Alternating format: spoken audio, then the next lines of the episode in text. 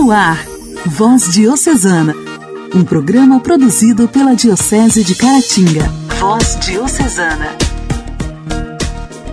Amados ouvintes do programa Voz Diocesana, mais um programa de evangelização entrando no ar para você através das ondas do rádio. Eu, Janaíne Castro, de Inhapim, a partir de agora te faço companhia pelos próximos 30 minutos. Sejam bem-vindos, que bom poder contar com a sua audiência em mais este programa. Voz Diocesana. Voz Diocesana. Um programa produzido pela Diocese de Caratinga. Hoje, dia 19 de outubro, celebramos o dia de Maria Bertila. Batizada com o nome de Ana Francisca, nasceu em 6 de outubro de 1888 na Itália, numa família de origem humilde e camponesa. Era a mais velha de três filhos. Desde menina gostava muito de rezar. Tinha um grande amor por Nossa Senhora. Sempre que podia, rezava diante de um quadro de Nossa Senhora que ficava pendurado na parede da cozinha de sua casa.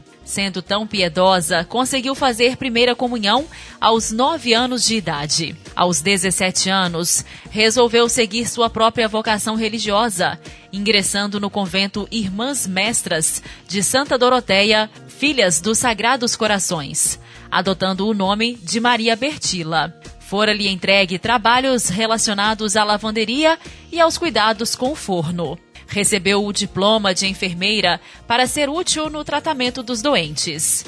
Em seu diário, ela escreveu, aspas, Quero ser serva de todos. Quero trabalhar, sofrer e deixar toda satisfação aos outros. Fecha aspas. Em seu segundo ano de noviciato, foi enviada para o hospital em Treviso, na Itália, onde exerceu a função de enfermeira. Foi colocada na ala infantil, cuidando de crianças vítimas da guerra. Primeira Guerra Mundial fez com que Maria Bertila se dedicasse aos cuidados com os soldados feridos. Mas precisou sair de Treviso, que se encontrava na frente das operações militares. Em 1910, foi diagnosticada com câncer. Sua saúde estava debilitada e precisou passar por cirurgia. Retirando-se um tempo para se recuperar, Voltando novamente para o hospital em Treviso, ficou mais uma vez doente, precisando realizar outra cirurgia, mas não resistiu ao tempo de sua recuperação. Morreu no dia 20 de outubro de 1922, após converter o médico chefe do hospital. Em 1952 foi beatificada pelo Papa Pio XII e em 1961 canonizada por Papa João XXIII. No discurso de canonização da santa, Papa João recordou a piedade de Santa Maria Bertila para com Deus, sua integridade de costumes e pureza de alma, e por último, o seu ardor em ajudar os outros, especialmente os infelizes e os enfermos. Santa Maria Bertila, rogai por nós. A alegria do Evangelho. Evangelho oração, leitura e reflexão. Alegria do Evangelho. O Evangelho desta quarta-feira será proclamado e refletido por Roberta, da paróquia Santo Antônio de Pádua, em Ipanema.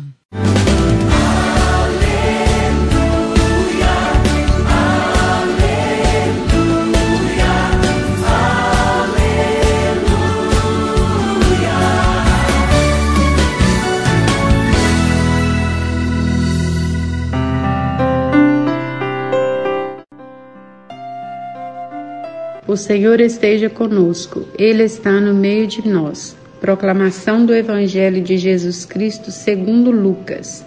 Naquele tempo, disse Jesus a seus discípulos: Ficai certos. Se o dono da casa soubesse a hora em que o ladrão iria chegar, não deixaria que roubasse sua casa. Vós também ficais preparado, porque o filho do homem vai chegar na hora em que menos esperardes. Então Pedro disse: Senhor, tu conta esta parábola para nós ou para todos?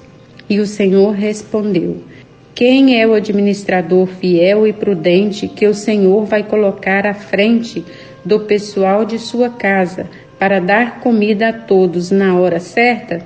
Feliz o empregado que o patrão, ao chegar, encontrar agindo assim. Em verdade vos digo: o Senhor lhe confiará a administração de todos os seus bens. Porém, se aquele empregado pensar, meu patrão está demorando, e começar a espancar os criados e as criadas, e a comer, a beber e a embriagar-se, o senhor daquele empregado chegará num dia inesperado e numa hora imprevista. Ele partirá ao meio e fará participar do destino dos infiéis. Aquele empregado que, conhecendo a vontade do Senhor, nada preparou nem agiu conforme sua vontade, será chicoteado muitas vezes. Porém, o empregado que não conhecia essa vontade e fez coisa que merecem castigo, será chicoteado poucas vezes. A quem muito foi dado, muito será pedido, e a quem muito foi confiado, muito será exigido. Palavra da salvação. Glória a vós, Senhor.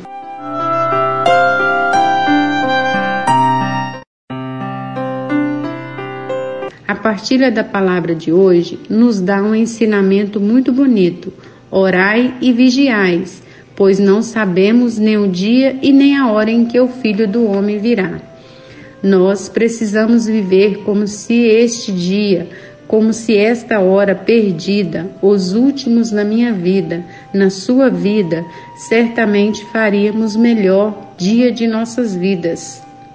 Iríamos amar a todos, perdoar a todos, servir a todos, lutar pela verdade, lutar pela justiça, cuidar de quem sofre, amar os mais pobres, consolar os aflitos, amar e amar a todos. Mas muitas vezes deixamos nos conduzir pelos caminhos mais dolorosos, aprender com os nossos próprios erros.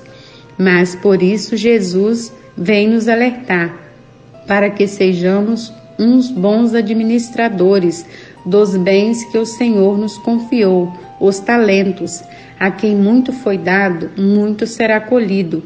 A quem muito foi confiado, dele muito será exigido. É verdade. Deus me confiou muitas coisas. Deus me deu muitos dons. Deus me confiou uma obra, mesmo sabendo de minhas fraquezas e pecados. Deus te confiou uma família. Deus te confiou um trabalho. Deus te confiou tantas coisas. Deus te confiou o que está à tua volta, para que você cuidasse com toda fidelidade e poderia estar vigilante. É o que nós estejamos vigilante, porque Jesus pode voltar hoje pela manhã, à tarde ou durante a noite. Vivamos então preparados para que o Senhor possa assim nos encontrar. Pai, leva-me a, a tomar a consciência de que será exigido de mim, pois muito me foi dado, que minha vida seja compatível com minha condição de discípula do teu reino. Amém.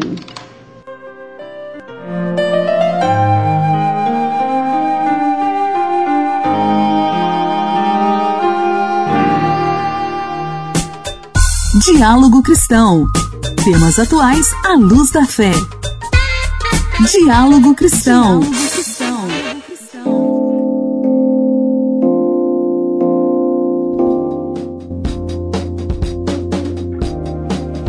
Parlamentares discordam de projeto de lei aprovado na Câmara que permite o retorno ao trabalho presencial de gestantes vacinadas. Aqui no quadro Diálogo Cristão, o repórter Henrique Carmo traz os detalhes. Um projeto de lei aprovado na Câmara dos Deputados tem causado indignação entre parlamentares no Congresso. A medida determina que mulheres grávidas que tomarem as duas doses da vacina contra a Covid sejam enviadas para o trabalho presencial. Uma lei aprovada no ano passado permitiu o afastamento remunerado de gestantes do trabalho por conta da pandemia. Porém, alguns deputados querem que esta medida acabe, já que as empresas acusam prejuízos por terem que manter a funcionária fora do trabalho. A deputada Lídice da Mata criticou a aprovação do texto. Não é possível ignorar o número de mulheres grávidas que morreram no Brasil. as puérperas. Não é possível ignorar que mulheres grávidas têm depressão pós-parto e outras complicações. E tudo isso é, é desconsiderado nessa discussão. Os homens sabem mais do que de gravidez aqui do que as próprias mulheres. A deputada Perpétua Almeida também rebateu a aprovação. Quando nós aprovamos o projeto de lei do afastamento das grávidas do trabalho presencial, nós levantamos a preocupação de que entre 100% das grávidas que morreram no mundo, 77% estavam no Brasil. Depois surgiu a negociação para que o governo federal garantisse o pagamento do afastamento das grávidas para as pequenas e médias empresas. O texto agora segue para ser analisado pelo Senado. Se aprovado sem alteração, o projeto vai à sanção presidencial. E ainda no quadro Diálogo Cristão, o INSS alerta para um novo golpe. Os criminosos ligam para a vítima pedindo dinheiro. Um novo golpe na praça tem tirado o sono de aposentados e pensionistas do INSS. A Previdência Social emitiu um alerta para o golpe cometido pelo telefone e que tem se tornado recorrente. Criminosos ligam para a vítima se passando por servidores do Conselho Nacional de Previdência Social, o CNPS. Na ligação, o golpista informa que a pessoa tem um benefício para receber, mas que para liberar o valor é preciso fazer um depósito em dinheiro. A Previdência Social alerta que não realiza ligações para segurados pedindo dinheiro. O INSS também alerta que toda revisão de benefício realizada pela instituição não solicita nenhum valor de desbloqueio. Quem receber alguma ligação neste sentido pode tirar a dúvida pelo canal de atendimento da Previdência pelo telefone no número 135. Igreja, Igreja em Ação. Formação, CNBB, notícias, Vaticano, diocese, não paróquia, a minha Igreja fé. em Ação. Igreja em Ação. Outubro é o mês das missões. E a novena missionária deste ano destaca o testemunho de missionários e missionárias da compaixão e da esperança. Com o tema Jesus Cristo é missão e o lema Não podemos deixar de falar sobre o que vimos e ouvimos, a novena missionária traz o panorama da nova realidade trazida pela pandemia que evidenciou e ampliou o sofrimento, a solidão, a pobreza e as injustiças que tantos já padeciam. Além da oração, a novena nos convida a praticarmos a solidariedade. Em todas as igrejas do mundo, realiza-se a coleta missionária no penúltimo final no penúltimo final de semana de outubro, 23 e 24, a ser destinada de forma integral para a missão da compaixão. Para falar um pouco mais sobre essa novena em nossa diocese, a convidada de hoje, aqui do quadro Igreja em Ação, é Ângela, coordenadora diocesana da Infância e Adolescência Missionária da paróquia Nossa Senhora da Penha de Pocrane. Olá, ouvintes, paz e bem. Estamos no mês de outubro, mês dedicado à missão, e este ano, sob a proteção de São Francisco Xavier, e Santa Teresinha do Menino Jesus, a Igreja nos convida a rezar a novena missionária com o tema Jesus Cristo é missão e o lema Não podemos deixar de falar sobre o que vimos e ouvimos. Nossas paróquias são convidadas a rezarem a novena missionária. Em muitas, os grupos da infância e adolescência missionária já estão rezando esta novena e, motivados pela mensagem do Papa Francisco para o Dia Mundial das Missões, a novena missionária destaca o testemunho de missionários e missionárias da compaixão e da esperança. A novena missionária também nos convida a praticarmos a solidariedade Durante todo este mês de outubro, é realizada a coleta missionária com o objetivo de contribuir para a propagação da fé através das pontifícias obras missionárias. Eu faço aqui um convite a você que participe da novena missionária aí na sua paróquia. O material está disponível em todos os escritórios paroquiais e você reze com sua família porque nós não podemos deixar de falar sobre o que vimos e ouvimos.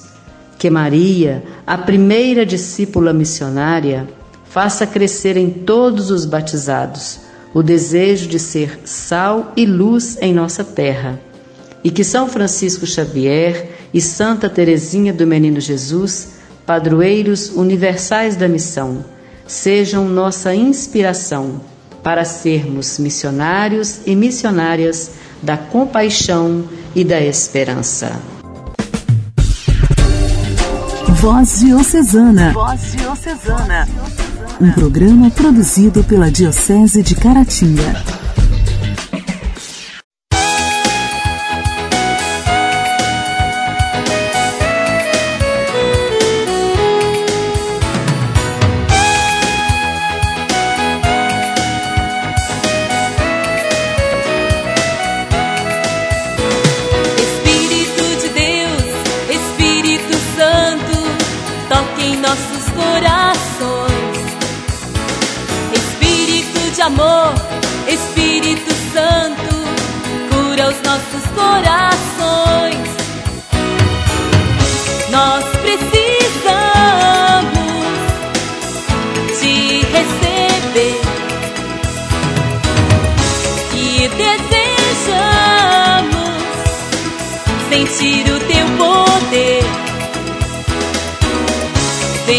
despertar e vem remexer,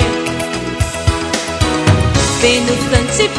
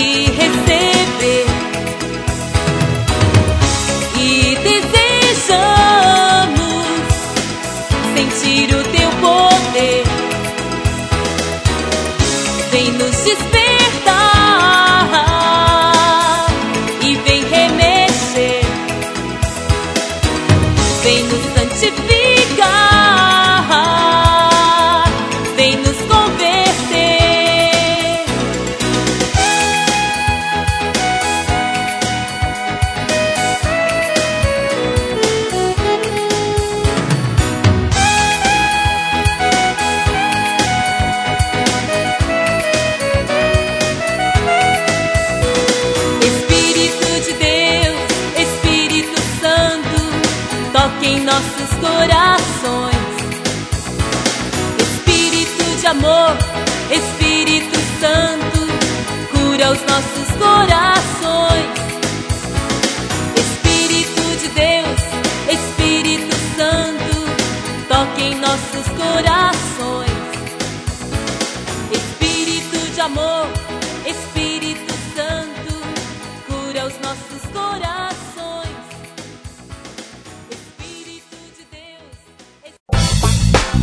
Nossa história, nossa história, curiosidades e fatos que marcaram nossa diocese. Nossa história.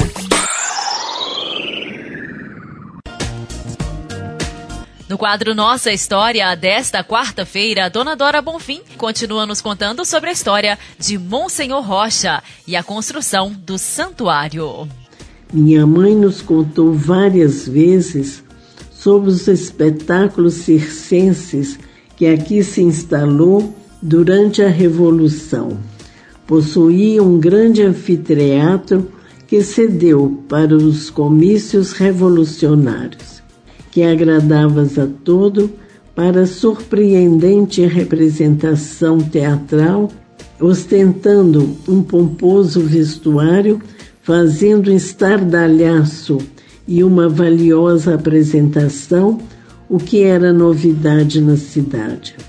Monsenhor Rocha, orador incontestável, fez um inflamado discurso aos expedicionários que iriam a São Paulo em defesa da pátria, dizendo, ao final de sua fala: ou mato ou morro.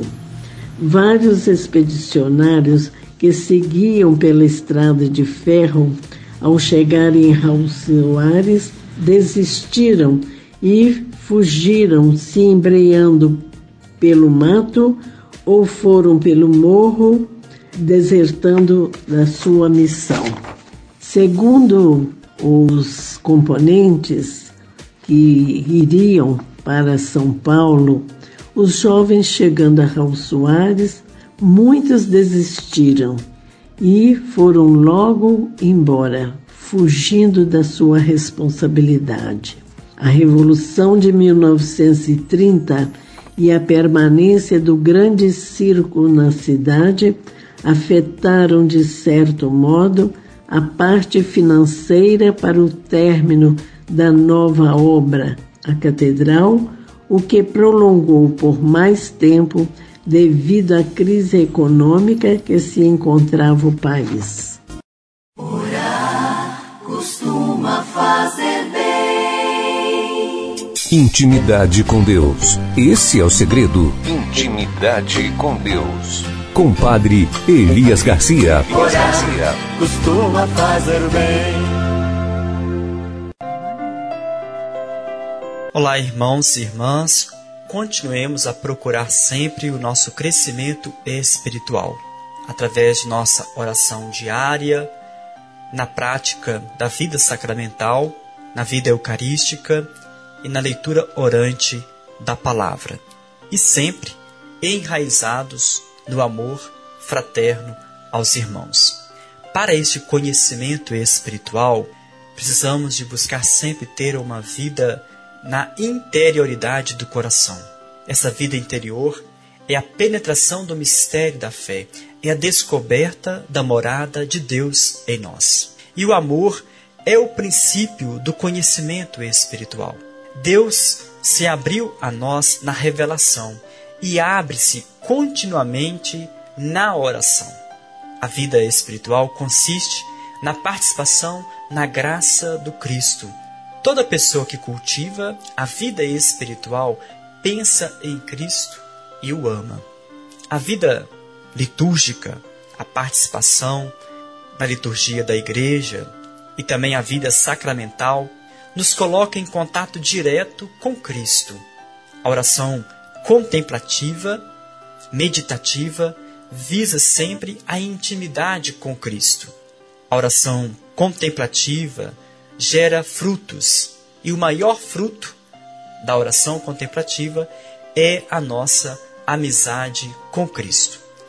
E aí somos chamados sempre a servir por amor, a colocar a nossa vida como dom, como serviço para o próximo. Santo Inácio Loyola dizia: em tudo amar e servir. Deus abençoe você, irmão e irmã e até mais.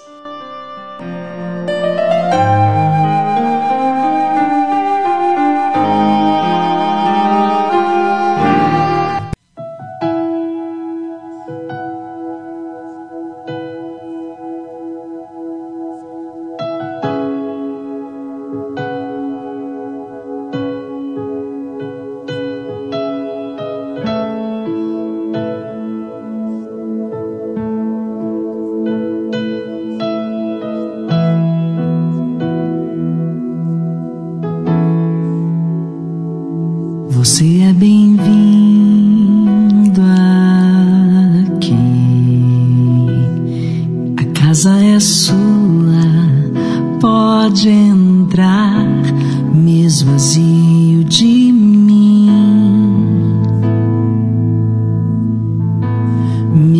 te ouvir.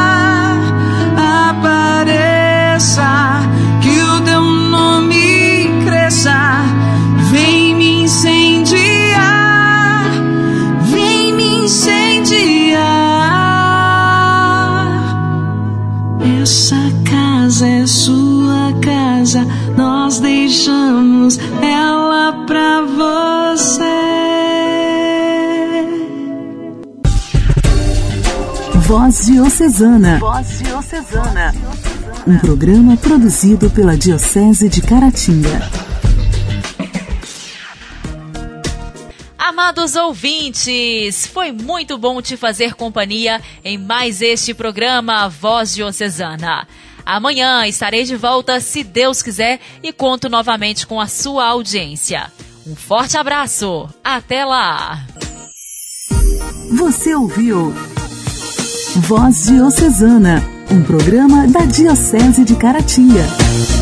Voz Diocesana.